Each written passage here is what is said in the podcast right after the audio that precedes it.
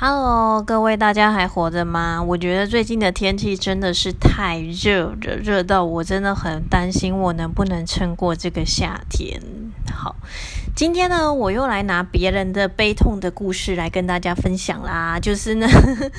我身边有一个朋友呢，他们是开餐厅的，最近期呢，他们都一直常常来问我一个问题，就是他们的餐厅呢是在一楼店面。可是呢，常常因为漏水，然后呢，导致他们有时候会无法营业。基本上，其实他们是一间还蛮出名的一间餐厅。那其实一天不能营业，对他们来讲就是营业额会造成很大的损失。那我就跟他讲说，基本上依照民法的规定来讲呢，其实你就是跟你的屋主讲啊，就是你的房东讲，要求他来修缮。结果嘞，他就跟我讲说，他的房东在国外。那大部分来讲呢，他都是跟一个就是当时帮他就是找到这个房子的中介来联系。然后呢，他们就是去查了以后，发现呢，就是因为是老公寓啦，所以其实就有漏水的问题。那漏水呢，就是可能要从楼上的不知道某一层开始修这样子。但是呢，殊不知这一层的这一户住户呢，他其实是非常难搞，就是当地就是住那附近的人都知道这个人有一点点的可怕。然后呢，他就是不愿意让他们去修，以至于呢，这个漏水的问题就一直没有改善。那一直没有改善，我朋友就会一直问我该怎么办。那我必须跟大家讲，说老实话，我们民法规范的那个租赁的一些相关规定，其实非常的。不多啦，哈啊，那个字念令哦，不要再念任了啦。每次听到人家念租赁，我觉得有点不舒服。好啦，它就是租赁哈。好，那我们租赁的相关规定里面，其实就有讲到，就是说租赁物的修缮啊，就是要由这个房东来负担。那如果说就是有修缮的必要的时候，其实我们刚刚讲就是房东要负担啊，所以呢，这个房客的部分他可以定一个相当期限，然后就催告这个要求，要求这个房东来修缮。那这个催告的方式，通常我们都会说最好是用纯正信函啦，因为纯正信函一来就是说它也比较正式、比较严谨啊，那再来就是你一份他一份，邮局一份，这个东西比较不会有造假的问题啦。那假设呢，这个房东你都已经定了期间叫他修缮，他还不修。那个这时候呢，你可以自己想办法去修。那修了以后呢，你可以要求房东要付这个钱，或者是从你的租金当中扣除。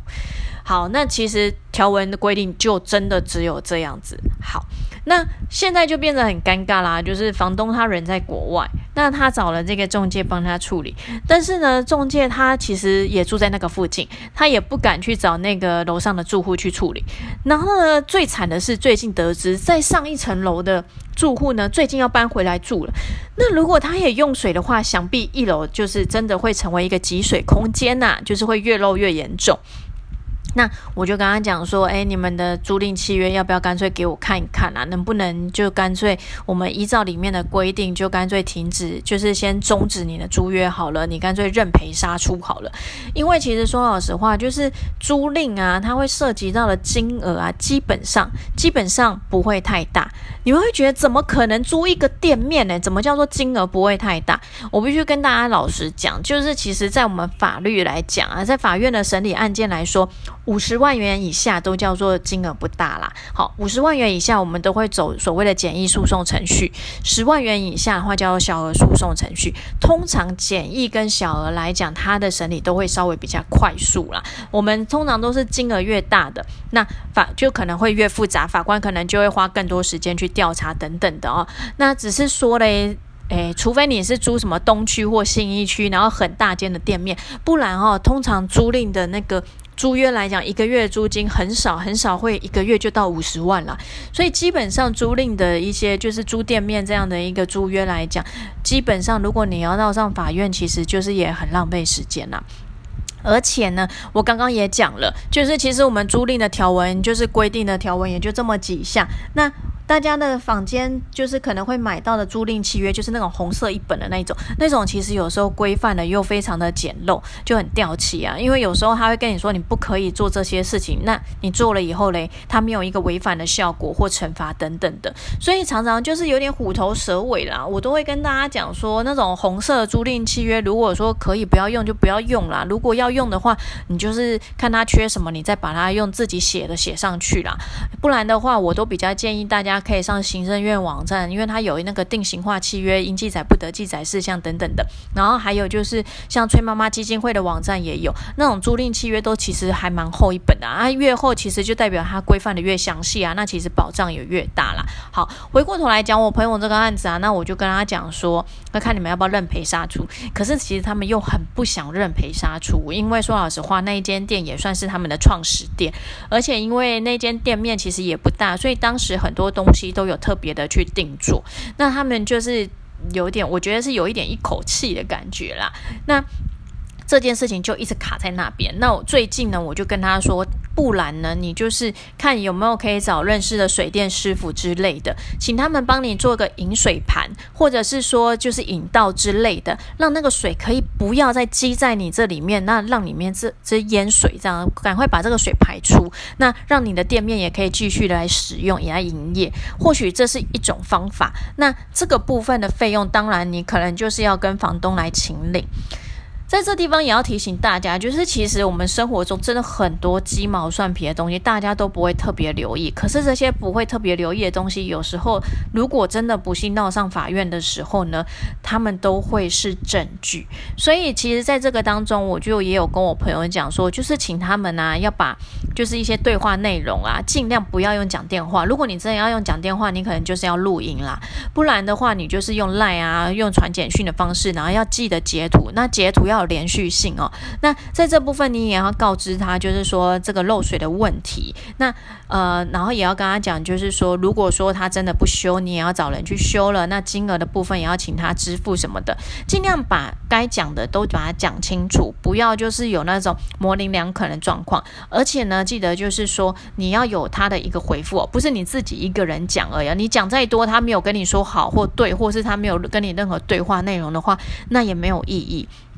那也要跟大家讲，就是有些人的 line 啊就不会用本名，像我自己也不会用本名。好，我都是用英文名字。那要怎么认定这个人是不是就是你、你、你的，比如说房东，或是你真正要告的对象之类等等？有时候如果他不是用本名的时候，我会建议大家就是可以去截一下他的贴图什么的，尽量把那个关系扣得越紧密越好哦。所以我们都会跟大家讲说，这种鸡毛蒜皮的东西啊，如果说你没有特别把它保留下来，你可能就会损失非常。多的证据哦，尤其是我刚刚讲到，就是其实我们的规范没有规范的特别的多，那很多地方其实它都还是会有解释空间的，所以在这边就会提醒大家，啊就是如果有一天啊，不论你是去租店面或者是租房子啦，会建议是说尽量不要用那个房间的，就是那种红色的那种租赁契约，因为有些其实行政院它可能已经有规范新的东西了，可是呢，它那个可能就是旧的，它完全没有更新，因为对于书局来讲，它尽量能清库存就清库存啊，